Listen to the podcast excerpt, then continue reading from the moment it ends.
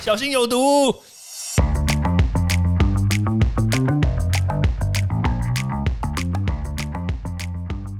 毒物去除了，人就健康了。欢迎来到昭明威的毒物教室。最近我们听说新加坡的卫生部呢，他公布他不承认中国科兴疫苗这件事情呢，当然啊，它就是造成了一些舆论的影响。为什么嘞？因为中国科兴疫苗，它说实在话，它是全世界施打了这么多厂牌的疫苗里面呢，施打率最高的，包括整个中国市场，还有包括东南亚。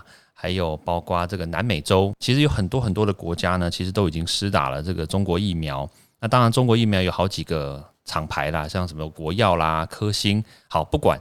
但是为什么他们这些国家会说我们不承认，或者是说施打过这个中国疫苗之后的人呢，他们可能还要再重新再施打疫苗的原因在于说。这个中国疫苗呢，他们在设计的这个技术层面上面来说，它跟我们一般台湾所熟知的，像比如说辉瑞 BNT 啦，或者是这个莫德纳，还有这个 AZ 的技术比较不一样。那这个中国疫苗呢，它的设计的方式，我们就这个技术层面来说了，它是用这个灭活病毒的的技术来来设计的。那灭活病毒它。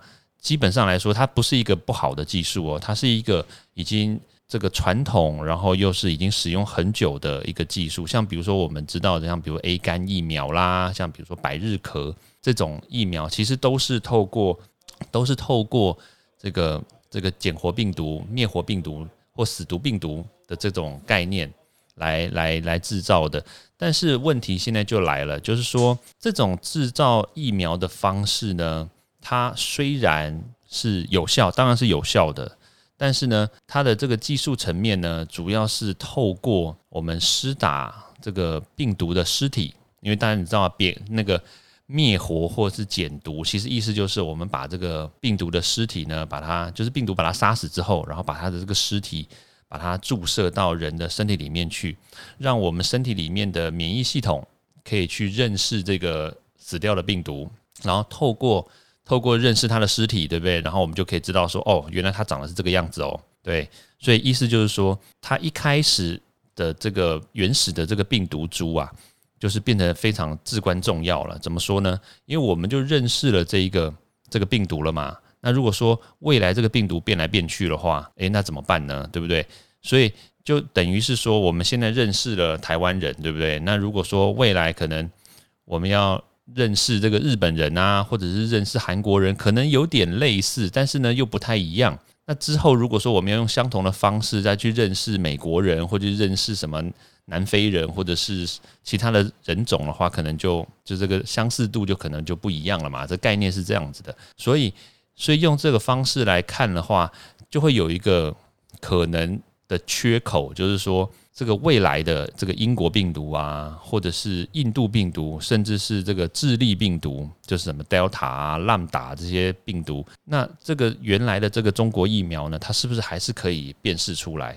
因为这个中国疫苗它原原始的这个病毒株，它其实是来自武汉的。那你知道武汉的这个病毒跟后来的这个美国病毒、英国病毒、南非病毒，还有这个这个印度病毒，其实长相都。有很大的差异嘛？虽然它都是从新冠来的，可是它的长相其实都不一样。而且你看啊，这个人传人的速度啊，还有这个致死率，大家都知道嘛，都差异很大。所以你说要用原来的这个疫苗就去打遍天下无敌手，其实是有点难啦。那而且就这个技术上面来说，这个 mRNA 的技术跟这个后来这个腺病毒的这个技术呢，它们基本上来说，他们都是从这个。这个基因下手就是 mRNA，它其实就是遗传物质嘛。那这个腺病毒它用的是这个 DNA 的技术，所以虽然他们可能很多人会说，诶，那它的 mRNA 啊或它的 DNA 也不是从这个原始的武汉病毒来的吗？对，确实也是从武汉那边来的。可是因为它透过的是基因层面的这个技术，所以它可以辨识的这个。差异性呢就变得比较大一点，就你看你会说嘛，就是诶，人类的 DNA 是不是都一样？诶，对，人类的 DNA 都一样，只是它跑出来的这个表现不太一样嘛。对，它有些人的 DNA 会表现，有些人的某些 DNA 它不会表现，但是它都是 DNA，大家都会有一样的东西，所以它的概念就是就是这样子。所以，所以我们用 DNA 的角度来去抓这个病毒的话，它的准确率会比较高，然后它的这个变异系数呢也会比较比较低一点。所以就代表说，我们用一招就可以辨识十招。那如果说用原来的这个减活病毒的话，它可能一招就只能辨识怎么两三招，它的变异系数就没有这么的高。它的意思是这样子的。然后另一方面啊，我我们也看到，就是说，真的在全世界打了这么多这个中国疫苗的国家，确实它的染疫的程度呢，哦，还是蛮高的哦。你看，像比如说一些，比如说智利啦、巴西。它确实这个感染的这个程度呢，诶，还是蛮高的。所以你要说这个这个疫苗真的很有效，嗯，倒也说不上来。